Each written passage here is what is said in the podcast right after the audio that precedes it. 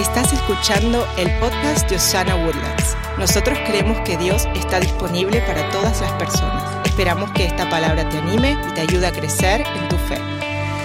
Hemos estado en, en la serie de intimidad y yo quiero entrar un poquito más eh, eh, profundo en eso y en realidad mi, mi oración ha sido esta semana, bueno, y toda la serie que que verdaderamente lo que, lo que hablemos hoy, lo que salga de mi boca hoy sea algo que no solo viene del Espíritu Santo, sino que venga, que entre a su cabeza, pero que de su cabeza baje a su corazón. Yo creo que lo que hoy vamos a hablar es bastante sencillo, pero es tan sencillo que si no actuamos no pasa nada, pero si también es tan sencillo que si actuamos y tomamos pasos de fe, yo, yo creo que nuestra, nuestra vida de intimidad con Dios cambiaría para siempre.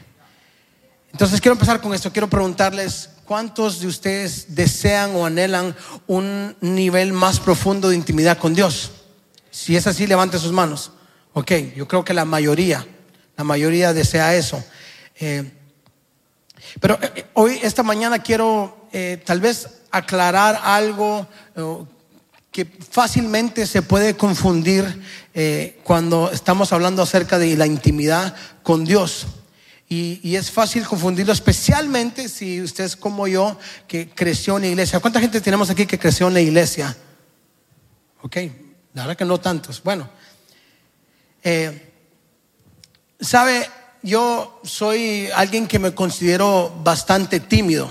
Eh, tal vez eh, en apariencia no parezco tímido porque lo que pasa es que cuando soy tímido antes de que me conozcan o yo te conozca, pero el momento que te conozco se me pierde toda la timidez. Aquí se ríen enfrente porque es cierto. Obviamente, conforme he ido creciendo y he ido madurando, yo he sido intencional en poder eh, perder un poco de esa timidez. Pero mi modo de operar, o sea, la manera, mi, no sé, la manera que nací es que yo soy bastante tímido. Eh, cambia totalmente. El momento que ya te conozco, se acabó, ya hasta molesto demasiado. Entonces, eh, pero yo, yo, yo así fui creciendo y yo me recuerdo en, en, high school, en, en las edades del colegio, era tan tímido que aunque me gustaba eh, una chava o una chica, no sé cómo dicen ustedes en cada país, aunque me gustara, yo jamás le hubiera dicho que me gustaba. Jamás. Bueno, para empezar estaba mucho más interesado yo en deportes y andar molestando y haciendo otras cosas, pero por mi, por mi timidez jamás le hubiera dicho, mira, hey, me gustas. Tal vez se lo hubiera mencionado a algún amigo o algo así, pero jamás se lo hubiera mencionado. De tal, solo, de, de tan grande esa timidez o mi manera de ser es que llevamos 17 años casados con Alison, que está aquí enfrente. Eso, gloria a Dios. Y nunca le pedí que fuera mi novia.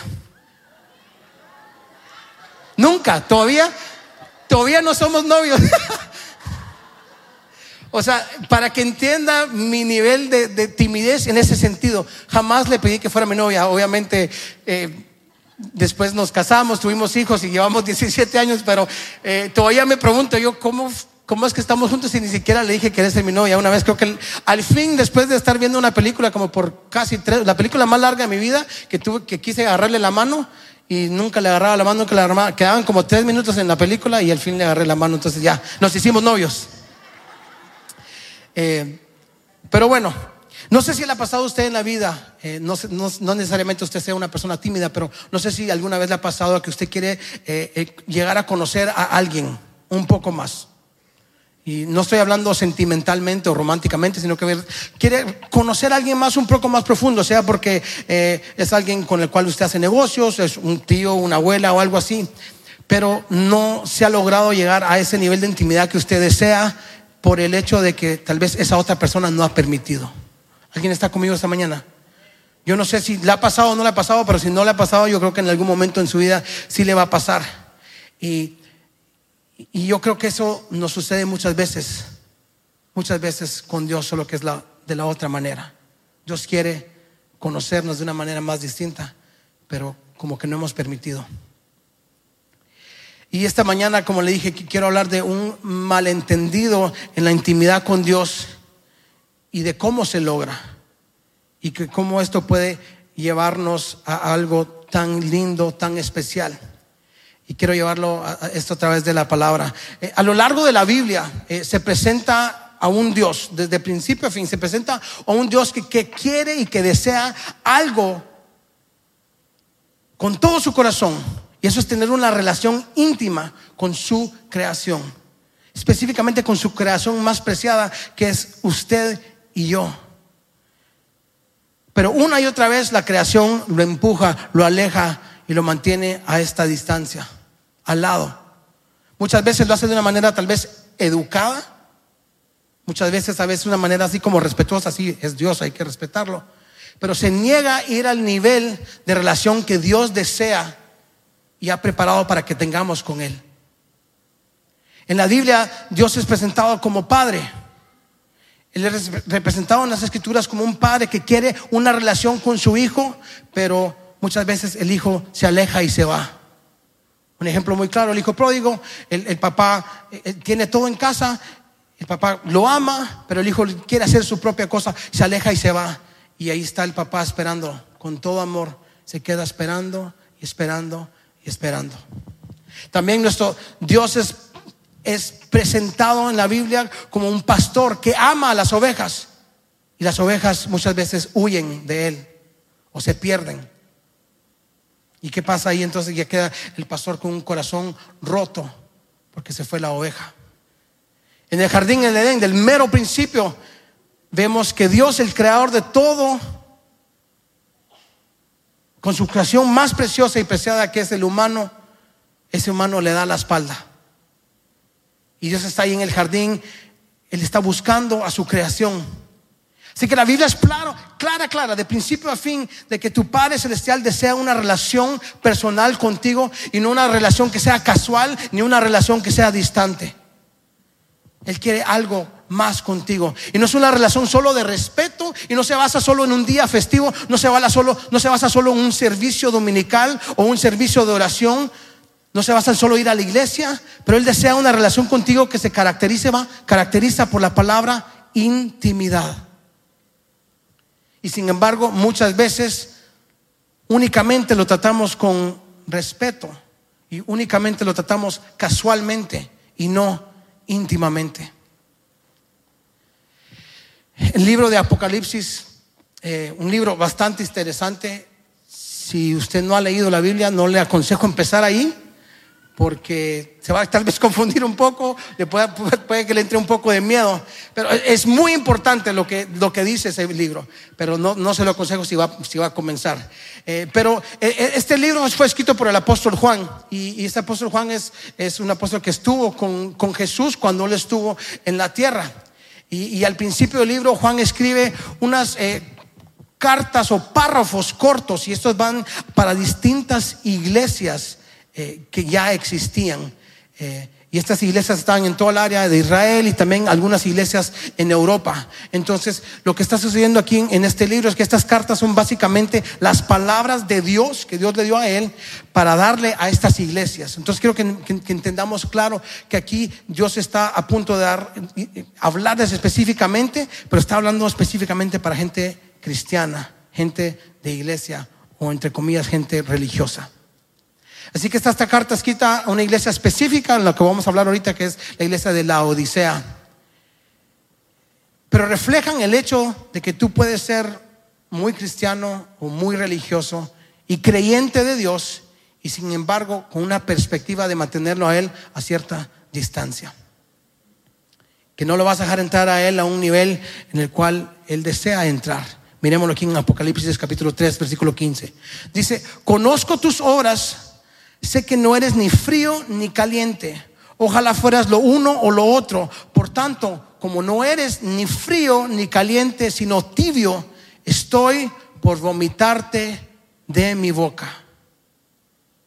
Imagínate qué, desconcertado está Dios con eso. Que la gente de esta iglesia está, no está ni fría ni caliente, está en medio y por eso quiere vomitarlo de la boca. Ese es el ejemplo que está dando. Y después dice el versículo 17, dice, soy rico, me he enriquecido y no me hace falta nada. pero no te das cuenta de cuán infeliz y miserable, pobre, ciego y desnudo eres tú. En otras palabras, las cosas no están tan buenas o tan bien como tú piensas o crees que están. Una vez más, estas son personas cristianas de iglesia. Luego continúa, les dice algunas cosas que se relacionan a lo que está sucediendo en la cultura y en ese momento, pero después voy a saltarme al versículo 20, dice Apocalipsis 3:20, la primera parte, mira, yo estoy a la puerta y llamo. A mí me encanta la, la versión que dice en inglés, mira, estoy a la puerta y toco. Está ahí tocando. Aquí estoy, dice Ustedes que son cristianos, son personas de iglesia, eh, son personas religiosas, pero tal vez estén ocupadas. Yo no sé qué está sucediendo, pero ¿saben qué? Aquí estoy yo. Y me paro a la puerta de este grupo de personas y los llamo. Y tal vez usted esta mañana se puede preguntar, bueno, pero si es Dios, ¿por qué no solo entra? ¿Por qué no solo entra? Él es Dios, puede hacer lo, lo que quiera. Pero él dice, no, yo solo voy a llamar, voy a tocar. Entonces de repente nos encontramos ahora con un concepto de, que Dios es un Dios todopoderoso, un Dios que es el creador del cielo y de la tierra, pero que nos invita a llamarlo Padre, que nos invita a entrar en comunión con Él. Y Dios dice, ¿saben qué? Hay una cosa que no puedo hacer o que no voy a hacer más bien dicho. Y esa es la cosa que más deseo, pero no la voy a hacer. Yo puedo hacer que me obedezcas, puedo hacer, puedo cambiar tus circunstancias, puedo ah, forzarte a hacer ciertas cosas, puedo quitarte ciertas cosas, puedo cambiar toda tu situación, puedo impulsarte a hacer ciertas cosas y puedo permitir que ciertas cosas sucedan en tu vida, pero lo que no va a hacer es forzarte a que lo ames. Y a lo largo de las escrituras encontramos de nuevo un Dios en esa búsqueda, tratando de hallar eso mismo. Y la pregunta no es, como en el jardín, a dónde se fueron, sino que dónde, no está, tampoco es dónde están físicamente, sino que dónde está esa relación que yo tuve al principio con ellos en busca de aquello lo cual Él pagó tan alto precio, no sé si me entienden, Él pagó un alto precio por poder tener esta intimidad contigo y conmigo. Y simplemente no va a obligarte a amarlo, no es su naturaleza. Así que de nuevo aquí está Jesús tocando, llamando y dice, hey, quiero entrar. Quiero algo más que solo, hey, me gusta estar con Jesús. Quiero más que eso. Quiero más que solo hablen de mí o hablen acerca de mí. Quiero más que solo que crean en mí. Sino quiero una relación que solo tú puedes permitirme tener contigo, dice Dios. Muchas veces nosotros como cristianos y, y, de seguro los no cristianos queremos o terminamos con otra opción totalmente distinta a eso. Así que en vez de una relación caracterizada por la palabra intimidad, hemos optado por la religión. Yo le voy a presentar esta mañana como que lo opuesto a tener esa intimidad. Normalmente lo que sucede es que en vez de tener intimidad tenemos religión. La, la religión es una respuesta a Dios que permite tratar a Dios respetuosamente, pero no íntimamente. Pero como muchos de nosotros hemos experimentado, que eso lo que trae es un vacío en nuestras vidas. Es un sustituto de lo que Dios realmente quiere para ti y para mí. Entonces, ¿qué es lo que sucede cuando nosotros empezamos a vivir una vida como esta? Es que nuestra vida se convierte entonces como una fórmula. Sígame aquí. Se convierte como, como se dice en inglés, un checklist. ¿Ok? Y el checklist se puede ver como esto. Voy a la iglesia, ok, check leo mi Biblia en la mañana o en la tarde, check. Eh, oro en la noche, eh, oro por mis alimentos, check, check. Eh, no estoy haciendo cosas indebidas, check. hoy tal vez hice algo indebido, entonces no le pongo check. Se convierte en una fórmula, se convierte en un checklist y, y a veces inclusive lo podemos llevar un poco más profundo y decir, oh, nuestra oración es, Padre, perdóname por, por esto, porque hice esto de nuevo, y, perdóname por esto. Y, lo que sucede es un ciclo vicioso de, de hacer ciertas cosas para poder chequear la lista. Así que es una fórmula. Si eres de un trasfondo católico, eh, te ponen a rezar cierta cantidad de rezos para poder eh, empatar, diríamos en Guatemala, lo que lo hiciste y poder lograr que, que se corrija. Entonces, ¿qué termina sucediendo? Se convierte en una relación de conseguir que Dios haga por mí. Y eso en realidad lo que es es muy egoísta de nosotros. No se trata de Dios, sino que ahora se trata de mí, se trata de mi checklist, se trata de que yo consiga que Dios haga algo por mí. No se trata del cielo, no se trata del reino, no se trata de, nada de lo que Él originalmente planificó, sino que se trata de cómo consigo que Dios me mantenga feliz, me mantenga con dinero, me mantenga con salud, me mantenga mi familia de la misma manera. Se, trata de ver cómo Dios puede eh, hacer todo para que yo esté bien. Y termina siendo algo simplemente religioso y simplemente una fórmula. ¿Y qué pasa con esa fórmula? Escúcheme bien, ¿qué pasa con esa fórmula? Conforme pasa el tiempo, uno va envejeciendo, va viviendo una vida de esta manera, que entonces ahora te vuelves un crítico. ¿Por qué? Porque entonces tú decides qué es lo que le gusta a Dios. Entonces tu, tu, checklist es, ok, esto es lo que le gusta a Dios, entonces esta es mi decisión. Pero ¿qué es lo que pasa cuando tú miras a alguien más que no está cumpliendo ese checklist tuyo? Ahora te conviertes en un crítico de esa persona porque no están cumpliendo con lo que tú estás cumpliendo, lo que tú piensas que Dios quiere se convierte en un ciclo vicioso. Y a veces, ¿qué pasa? Empieza, esa gente te empieza a caer mal porque no están haciendo las cosas bien o a tu parecer. Entonces, ¿qué pasa? Muchas veces, eh, inclusive, puede ser que te vayas de la iglesia o que esas personas te vayan de la iglesia porque quedaron mal contigo. y puede suceder tantas cosas que yo creo que muchos de nosotros en algún momento hemos visto o hemos vivido en propia carne. Y muchas veces esto sucede, el caer o alejarse durante el tiempo de, no sé, por ejemplo, en high school, en college. Hemos escuchado eso toda la vida. Cuando los muchachos llegan a high school o van a la universidad, ahí se alejan de Dios. Y le voy a decir, ¿por qué se alejan? Porque toda su vida han vivido una vida religiosa, de un checklist. Ah, mi papá quiere que yo haga esto, mi papá me lleva a la iglesia, mis papás hacen esto, hacen todo por mí, con muy buenas intenciones todo. Y con la idea de que puedan tener una relación con Dios, pero no necesariamente llega a ese punto. Pero yo estoy creyendo algo distinto para nuestros chicos aquí en los Ana Woodlands. Amén. ¿Cuántos están conmigo? ¿Cuántos están creyendo que nuestros hijos van a hacer la diferencia? No van a llegar a ese punto de tener que alejarse, sino que ellos aquí van a aprender a que es amarlo. En casa usted va a enseñarles cómo es que se van a relacionar con Dios para que no sea un checklist, para que no sea su religión, religión que no sea su la suya, su propia conexión con Dios, sino que ellos logren y lleguen a tener esa conexión con Dios tan íntima que no importando qué está sucediendo alrededor de ellos en la universidad, en la escuela, ellos van a pararse firme en su fe y decir, a mí nada de eso me afecta, yo me paro firme en la fe y más bien lo que va a suceder es que personas van a venir y seguirlos a ellos. ¿Cuántos creen eso conmigo esta mañana?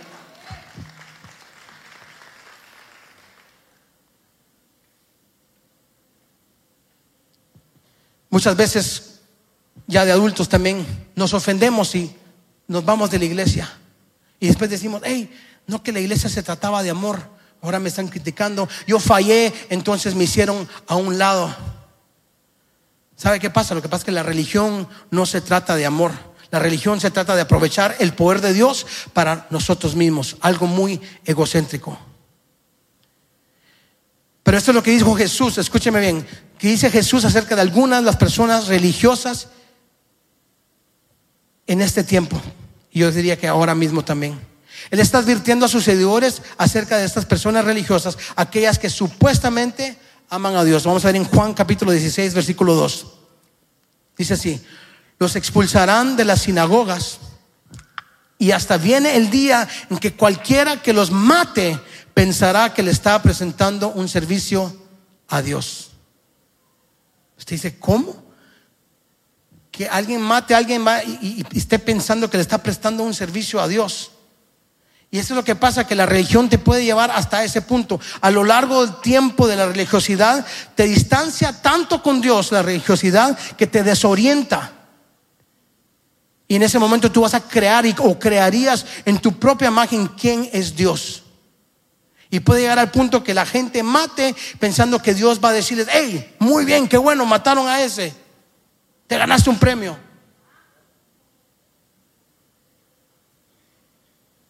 Hace algún tiempo tal vez hemos pensado que es algo loco, pero yo quiero sugerirles que tal vez no, no, no siempre ese matar a personas siempre tiene que ser físicamente. Hoy en día podemos estar matando a personas con religiosidad a través de las redes sociales, a través de nuestros comentarios, a través de qué decimos o qué no decimos, a través de con quién nos juntamos, quién nos juntamos. Estamos matando a personas religiosamente porque no se alinean a lo que nosotros pensamos. Entonces, ¿por qué es tan peligrosa la religión? Versículo 3 dice así, y esta, esta parte es clave, actuarán de este modo porque no nos han conocido ni al Padre ni a mí. Voy a leer eso nuevo. Actuarán de este modo porque no nos han conocido ni al Padre ni a mí. Así que entre tanta tiempo de iglesia, en religiosidad, orando, eh, siendo amable, haciendo todo lo que pensamos nosotros para poder estar en, en una relación con Dios recta o cuadrada. Entre todo eso, pero aún así puede hacer que no conozcas a Dios. No hay relación. De nuevo, puede haber respeto, puede haber eh, cierta cercanía porque queremos que esté ahí cerca, porque si de repente nos pasa algo, queremos poder correr a Él. Pero lo que significa eso es que nuestro, el Padre es un extraño. Y con, lo que, con lo que pasa con eso es que si el Padre es un extraño, al, al pasar del tiempo te conviertes en un extraño a sus caminos. Y cuando las cosas no salen como piensas que deberían salir, entonces te enojas con Dios, que en realidad es, un Dios que nunca conociste. Y dices cosas como, bueno, si, si, si Dios eh, no sé, si Dios no me ayuda, entonces no sé qué está pasando. O dices cosas como, eh, si Dios verdaderamente me amara o si Dios verdaderamente estuviera pensando en mí en este momento, yo esto hubiera sucedido. Entonces empezamos a voltear la hoja y decir, bueno, el, culpable aquí es Dios y, y no mis decisiones erróneas. Y Dios en ese momento dice, ¿sabes qué? No me conoces, no me has conocido. ¿Y cuáles son los efectos entonces de no conocerlo? Tomando decisiones tal vez tontas. Luego te está yendo mal y después de mal en peor y relacionalmente, financieramente. Y después, ¿qué pasa muchas veces cuando uno está bajo esta religión? Entonces estás preguntando a Dios, ¿por qué no me cuidaste? ¿Por qué no me sacaste de esto? ¿Por qué no esto? ¿Y por qué no lo otro? Y, y le quiero decir algo, Dios en su infinita gracia y amor siempre nos va a ayudar pero puede ir mucho más allá de siempre solo estando ahí rascando y tratando de ver la manera como Dios logra llegar a último momento a apoyarte o a ayudarte. Y en ese momento puede decir Dios, aún no me conoces. Porque si me conocieras a mí, me conocieras a mis caminos o a mi voluntad, nunca hubieras tomado esas decisiones y no estarías donde estás. De nuevo, respetuoso, pero no me conoces íntimamente. Inclusive puede estar sentado aquí o una mañana hoy, aquí en una silla de estas. Y puede ser que tú o yo aún seamos extraños para Dios. ¿Y sabes lo que sucede cuando te conviertes en un extraño al amor de Dios? Nuestra imagen de Dios cambia. Así es como vemos a Dios piensas, bueno, Dios quiere que yo actúe o sea de, tal manera para poder yo ganarme su gracia.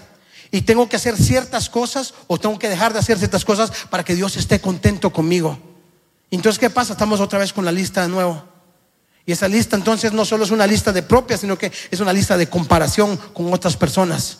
Y te comparas con los demás y te estás midiendo con las demás personas y lo único que estás haciendo estás llegando, alejándote de Dios a ser un extraño con el amor de Dios a la hora de estar tratando de obtener el amor de Dios. Y haciendo tal vez todo lo que sea necesario para tratar de alcanzar el cielo, para tratar de alcanzar algo que tú piensas que necesitas. Pero al fin del día, si andamos en eso de religiosidad, lo único que somos somos es, extraños al amor de Dios. Y Jesús dice que es por eso que las personas religiosas van a extremas, extremos ridículos y piensan que están complaciendo a Dios. Porque ellos no me conocen y no conocen al Padre. ¿Sabe? Cuando eh, comenzó Sana Woodlands, ya hace más de tres años y medio, previo a eso, eh, empezamos a hablar de, qué eran los valores, de, de, a qué se iba a tratar Sana Woodlands y, de que queríamos hacer algo tan sencillo para que no fuera una cosa de reglas o de religiosidad, sino que sinceramente eh, el, objetivo de venir y poder conocer a ese Dios que está disponible. Y no queríamos convertirnos en un, instituto religioso, no queríamos convertirnos en un instituto menos religioso. Así que con el liderazgo y con el staff y el pastorado y aún nos sirven, cuando nos reunimos los martes, eh, el, objetivo es verdaderamente, hablamos mucho de, acerca de los wins o qué cosas, eh, qué cosas están sucediendo eh, que son buenas, que son nuestros objetivos como iglesia. Y, yo le quiero contar algo. No se trata nada de, religiosidad. En realidad nuestro objetivo verdadero es hablamos y platicamos y vivimos lo que queremos ser, que es ser líderes que no están a un búsqueda religiosa para agradar a Dios, sino que en búsqueda personal y apasionada para conectarnos con Dios y que eso mismo sea, esa misma cultura sea reflejada no solo aquí arriba, sino que sea reflejada sobre todo uno, cada uno de nosotros. Y llegar a ese nivel personal de conexión con Dios al cual Él nos está invitando. Y eso no tiene nada que ver con rutina, no tiene nada que ver con religiosidad, pero tiene que ver con la relación en su estado más puro. Porque sabe que, de nuevo, la religión matará, lo matará. Será una persona crítica, te alejará de la gente hará, y la religión hará que Dios sea un extraño para ti. ¿Sabe lo que significa intimidad con Dios? Se parece mucho a lo que es una intimidad con otra persona. Esta mañana quiero darles tres maneras sencillas de poder salir de esa mentalidad de religiosidad y entrar verdaderamente a lo que es una mentalidad y, un actuar de intimidad con Dios. Número uno es tiempo. Sin prisas, sin estructuras, simplemente pasando el tiempo. Me, encanta la palabra en inglés hang out, pasar el tiempo. Yo creo que eso es tan sencillo, pero tan necesario, especialmente para personas que, toda la vida han estado en iglesia. Esto es tan sencillo. Lo que quiere Dios es pasar tiempo contigo. Yo no sé cuál es tu historia, tu testimonio, qué ha sucedido en tu vida. No sé si en algún momento, si tuviste, tenías ese tipo de relación con Dios, donde si te conectabas con Él, si tenías tiempo para orar, tenías tiempo para, no sé, tiempo callado de unos 5, 10, 15 minutos, no sé cuál hubiera sido o es tu, tu manera de hacerlo. Pero de repente las cosas van cambiando y te puedes ocupar un poco más y las situaciones en tu vida cambian, entonces a veces empiezas a dejar eso. Y, yo no sé cuál ha sido la situación en tu vida, pero simplemente puede ser que ya no existe esa relación íntima con Dios. O algunos tal vez a través de estas últimas semanas que hemos tenido esta, esta serie, has logrado empezar a cambiar un poco el rumbo de tu vida y decir, bueno, yo ahora, yo quiero verdaderamente decidir pasar un tiempo con Dios. Pero le quiero decir, tal vez muchas veces lo que sucede es que confundimos ese tiempo con Dios con tiempo para venir y estar sentado en la iglesia o venir y servir venir, que todo es importantísimo y todo eso vale y es necesario.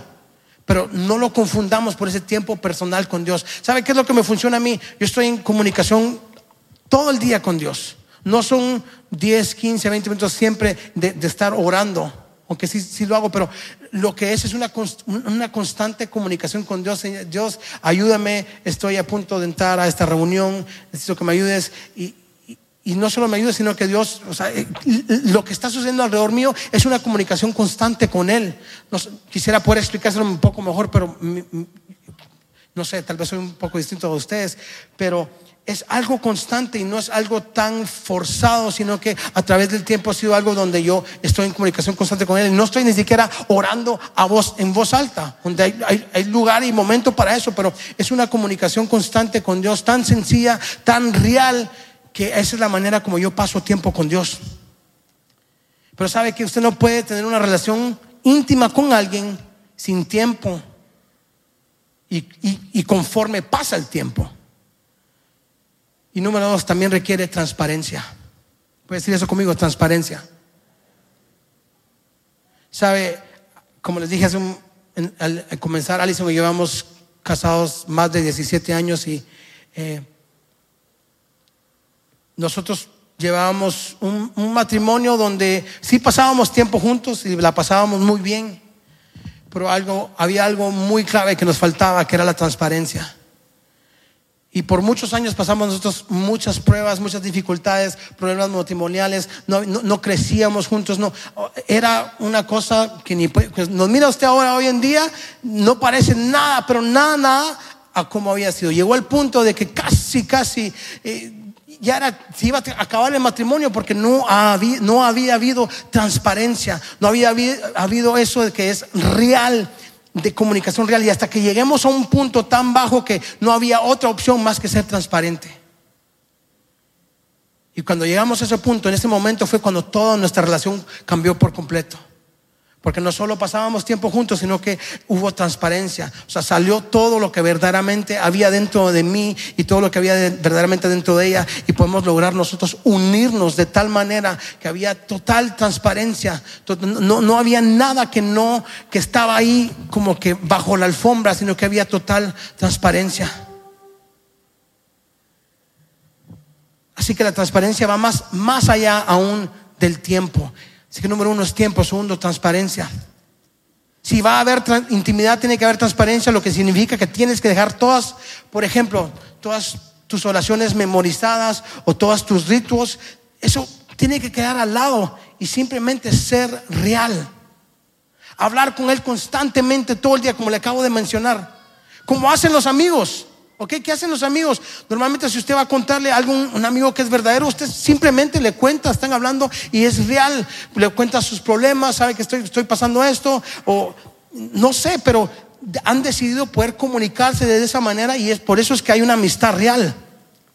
Y dejas en ese momento tal vez salir frustraciones o enojos y, le puedes contar, ¿sabes qué? Me puse un poco celoso, celoso por esto o tuve envidia por eso. Yo no sé cuál es lo que usted saca, pero cuando es una relación real con un amigo, esas son las cosas que se, que se hablan. Pero ¿sabe qué? De esa misma manera es la manera que usted puede conectar con Dios. ¿Sabe que Él no se va a ofender? Usted puede contarle lo que quiera y Él no se va a ofender.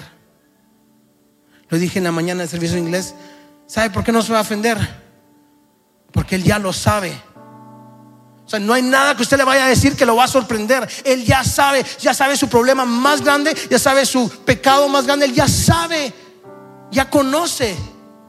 Él ya conoce. Jamás va a decir, uh, de veras, no puedo creer que hiciste eso como dirían en Guate, a la gran no puedo, no puedo, no me imaginaba eso. No, jamás diría eso, porque Él ya conoce. Cuando hay intimidad entre amigos y personas, hay transparencia. Y lo, lo, que sucede ahí es que está diciendo, aquí está todo lo mío, lo bueno, lo malo, todo lo que soy. Y si aceptas lo bueno y lo malo y todo lo que soy, y ellos aceptan lo mismo, o sea, si tú aceptas y ellos aceptan lo mismo, entonces hay una relación. Y con Dios es lo mismo. Aquí tenemos que aprender a la palabra, derramarnos, derramar tu corazón a Dios. Creo que muchas veces tenemos que dejar de ser tan educados. Escucha esto. Él envió a su Hijo Jesucristo a morir por ti en la cruz del Calvario para abrirte el camino para poder tener esta relación íntima contigo. Y sabe que, que falta de honra es que lo mantengamos a distancia, que lo mantengamos como, ay, yo solo lo respeto, ahí está. Qué falta de honra cuando no es algo íntimo, cuando Él ha pagado tan alto precio. La tercera cosa, y con esta quiero ir terminando, y es por eso que muchos corren a la religión. La tercera es, tenemos que someternos, tienes que someterte. Y si algo se lleva hoy, algo se puede llevar hoy. Por todo lo que he dicho. Llévese esto. Sumisión. Sumisión es la dinámica relacional más poderosa del mundo.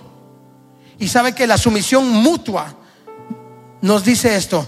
Voy a aprovechar todas mis habilidades y talentos a favor de ti. A favor, a favor de tu mejor interés. O sea, todo lo que soy, todas mis habilidades, mis talentos, todo lo que Dios me ha dado, y yo los voy a aprovechar, pero no para mí mismo, sino que para ti. Eso es someterse. Pones al hombre y a Dios juntos donde, donde los dos, ambos están comprometidos con, con someterse el uno al otro. Entonces logras intimidad. En la vida cotidiana, si tenemos un jefe y un empleado, si tenemos un esposo, una esposa, un padre y un hijo, no importa en qué rama o en qué parte de la, línea jerárquica estés, o quién está, quién es el jefe de quién, cuando ambos están comprometidos con una sumisión mutua, se profundiza mucho más rápido. Cuando sabes que estás comprometido con el mejor interés del otro y sabes que el otro tiene el mejor interés tuyo, entonces algo pasa. Pero sabe que muchas personas les da miedo ese concepto o la idea de someterse. Yo no sé si ese es si eres tú hoy, pero no sé si te da miedo la idea de poder someterte. Y si te da miedo poder someterte a Dios, te lo voy a decir así de claro, es porque no conoces al Padre. La razón por la cual algunos corremos a la religión y mantenemos a Dios a distancia, y lo mantenemos a distancia ni tan, largo, ni, tan, ni tan lejos porque tal vez pueda ser que lo necesitemos, es porque no entendemos esto. En la sumisión mutua, la sumisión mutua, lo que marca la diferencia y lo bueno es que Dios tomó el primer paso. Él fue primero. Cuando Jesucristo murió en la cruz por tus pecados, antes de que tú nacieras, antes de que pecaras por primera vez, antes de que te portaras mal, antes de que oraras por primera vez, antes de cualquier cosa, tu Salvador ya había muerto por ti. Él ya se había sometido por ti. Y al hacer esto, ¿saben qué dijo Dios? Yo voy primero. Y yo me voy a someter a ti.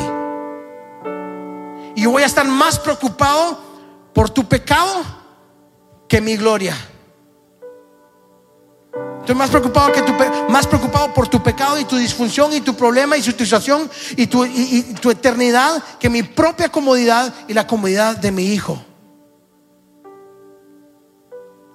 ¿Y sabe qué dice Dios? Voy a someterme como una invitación para que tú te sometas. Porque cuando tú te sometes y te entregas a mí a través de esta sumisión mutua, que es la demostración de amor por ti, algo sucederá en nuestra relación que te va a llevar mucho más allá de un ritual, te va a llevar mucho más allá de una religión. y al finalizar verdaderamente lograr finalmente lo que Él originalmente tenía para ti. Entonces la pregunta es, ¿por qué tenemos miedo? Si aquí los encontramos todos hoy esta mañana o no. Pero ahí está Jesús tocando. Quiero que me ames, quiero no solo quiero que me respetes, no solo quiero que me tengas ahí de vez en cuando, no quiero hacer solo un checklist, sino que quiero poder entrar y tener una relación íntima contigo. Yo necesito tiempo, dice Dios. Pero eso va a requerir transparencia, va a requerir tiempo, va a requerir sumisión. Con todos tus errores, con todas tus penas, con todos tus problemas, eso es lo que Él quiere, que tú entres y sometas todo a Él. ¿Sabe por qué no hay que temer? Porque Él ya se rindió. Él ya tomó el primer paso. Él ya pagó ese precio tan alto por ti porque quiere esa relación contigo. No hay nada que temer. Él envió a su Hijo a morir por ti y por mí. Él ya demostró que a través de someterse no hay necesidad de temer. Y eso es muy diferente a la religión. Y Él se para la puerta y toca. ¿Sabe? Eh, nuestro hijo Josiah él juega fútbol. Y es un muy buen jugador de fútbol. Él está en un programa aquí con el Dynamo Academy donde eh, la idea es que si él va como que quemando etapas, va a ir logrando hasta llegar la idea, al punto de poder tener una, eh, una beca universitaria para jugar fútbol o si puede ir aún más allá a jugar profesionalmente aquí o afuera. Entonces, esa es, la ruta en la cual está. Y, y le va muy bien, es muy buen jugador. Muy buen jugador. Pero hay algo con lo cual nosotros siempre luchamos con él y también eh, lo he hablado con el entrenador. Y eso es que a él le falta eh, agresividad. Es muy buen jugador técnicamente, entiende muy bien el juego, lo juega bien, pero le falta agresividad. Y, y yo puedo decir eso porque, bueno, yo también jugué fútbol y, fui entrenador por 11 años de fútbol, entonces entiendo, no estoy hablándole yo como con ojos de padre, o sea, si yo, sé que es un buen jugador, es un buen jugador, no lo estoy diciendo solo porque soy su papá, eh, pero yo le digo lo mismo, te falta un poquito de agresividad para poder romper eh, donde estás y poder seguir quemando etapas y seguir subiendo. Yo sé, le va muy bien. Y yo, yo jugué fútbol también, entonces yo no era muy alto, entonces yo tenía que ser, no tenía opción más que ser jugar agresivamente, jugar con más fuerza. Si no, yo me quedaba atrás. Pero ¿sabe qué sucede? Yo le puedo decir esto a él mil veces. Y me encantaría yo poder entrar al campo ahí con él y, tal vez, no sé, llevarlo de la mano y decirle, hey, aquí, tienes que ser más agresivo aquí, llegar a la bola, hacer esto me encantaría poder hacerlo, pero ¿sabe qué? Yo no puedo entrar al campo por él. Yo puedo decirle, puedo tocar, puedo hablarle, pero él es el que tiene que tomar esa decisión de hacerlo. Por mucho que le cueste, por, muy, eh, por muy, no sé, lejano a su manera de ser o actitud o, su, personalidad, él va a tener que en algún momento tomar esa decisión de, de hacerlo. Y lo mismo es con Dios. Ahí está el padre queriendo entrar, pero él no va a entrar al campo contigo, él no va a entrar, él se para ahí y él toca y llama. Él quiere que lo ames, pero no puede forzar eso. Así que Juan termina la carta a la gente de la Odisea así, en el versículo 20. Mira, yo estoy a la puerta y llamo, o estamos hablando, y toco. Si oyes mi voz y abres la puerta, yo entraré y te voy a castigar porque me dejaste tanto tiempo allá afuera. No dice así. Mire qué lindo. Y cenaremos juntos como amigos. Yo creo que muchas veces tememos eso y tememos que, que Dios se va a enojar con nosotros o Dios nos va a quitar algo si nosotros entramos un poco más profundidad con Él. Él nos va a quitar, nos va a quitar la felicidad, nos va a quitar el dinero, vamos a perder el negocio. Yo no sé cuál puede ser su temor, pero muchas veces tememos tomar ese paso y abrir la puerta porque hay temor en nosotros.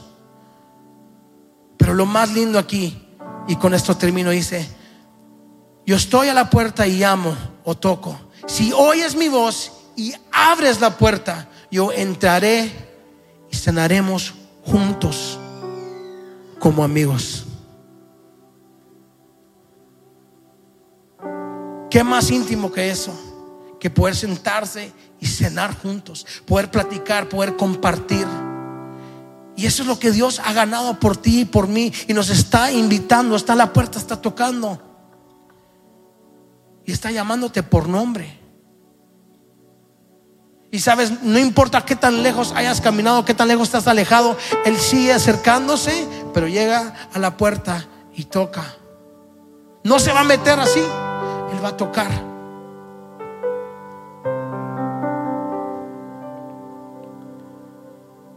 Él quiere que lo invites a entrar.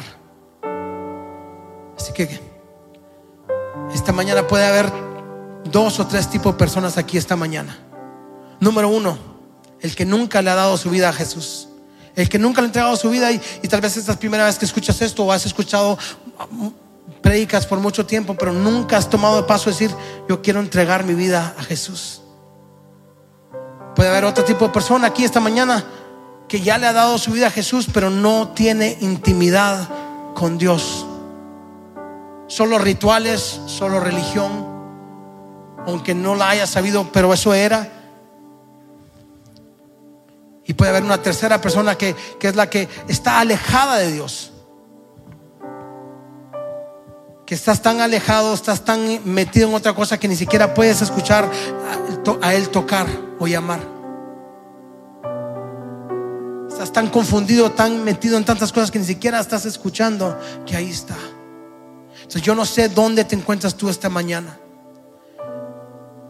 Pero lo que sí sé es que Él esta mañana está aquí invitándote a entrar a intimidad con Él. Él ya lo ganó por ti. Solo es un paso más. Es una invitación la cual tienes que aceptar. No hay nada que tú puedas hacer para ganártelo. No hay nada que tú puedas hacer para merecértelo. Sino que simplemente es poder recibir ese regalo y decir, ok, yo entro. Yo voy a tomar el tiempo. Yo voy a ser transparente, voy a ser real y me voy a someter de la misma manera como Él ya se sometió. A pedir que cierre ahí sus ojos conmigo un momento.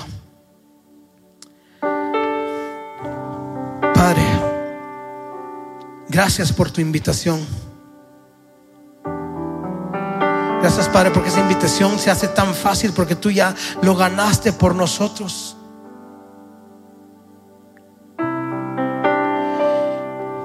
Si esta mañana estás aquí y dices, nunca he aceptado yo esa invitación de recibir al Señor como mi Señor y Salvador, pues esta es una muy buena mañana para poder hacerlo. Cambiará tu vida. Y Padre, gracias. Porque aquí hay personas que, aunque ya te hayan recibido, sabemos que eh, les está costando o no han logrado, no han tomado ese paso de fe de poder decidirse entrar en intimidad contigo. Y Señor, yo vengo orando por esas personas esta mañana que, que es que hoy pueda dar una decisión de decir, sabes, yo voy a tomar ese paso y yo quiero entrar en intimidad con Dios, creyendo y sabiendo que que Señor, tú tienes lo mejor en mente, tú tienes lo mejor para mí. Y se puede lograr algo mucho más grande cuando estamos en intimidad. Y Padre, ahora, ahora por cualquier, por cualquier persona que esté tan alejado que ni siquiera puede escuchar tú tocando o llamando a la puerta. Espíritu Santo, haz lo que solo tú puedes hacer. Incomoda, inquieta, de tal manera que puedan regresar, dar la vuelta completo y entrar por la puerta.